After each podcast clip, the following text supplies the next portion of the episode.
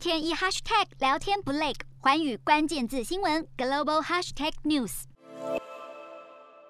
韩国三星电子卯足全力发展电动车半导体市场。根据南韩财经媒体 Business Korea 报道，三星计划在一月的第一周发表新世代的自驾车用半导体，借此来供应美国电动车龙头特斯拉来使用。据传，特斯拉从二零一九年就与三星合作生产全自驾晶片。虽然先前曾经考虑和台积电合作，但一位业界人士透露，三星将会提供特斯拉包含高性能固态硬碟等的先进车辆记忆解决方案，再加上生产成本的考量和双方长久的合作关系，让特斯拉最终还是选择三星。专家预估，三星新一代的晶片将会被特斯拉应用在自家的皮卡车 Cybertruck 身上。特斯拉的执行长马斯克日前也声称，新的自动驾驶处理器系统将会比人类驾驶还要安全十倍。日韩焦点全面掌握。东亚局势全球关注，我是主播刘以晴。全新节目《环宇看东亚》，锁定每周四晚间九点，环宇新闻 MOD 五零一中加八五开破二二二，以及晚间十点，环宇新闻 YouTube 频道播出。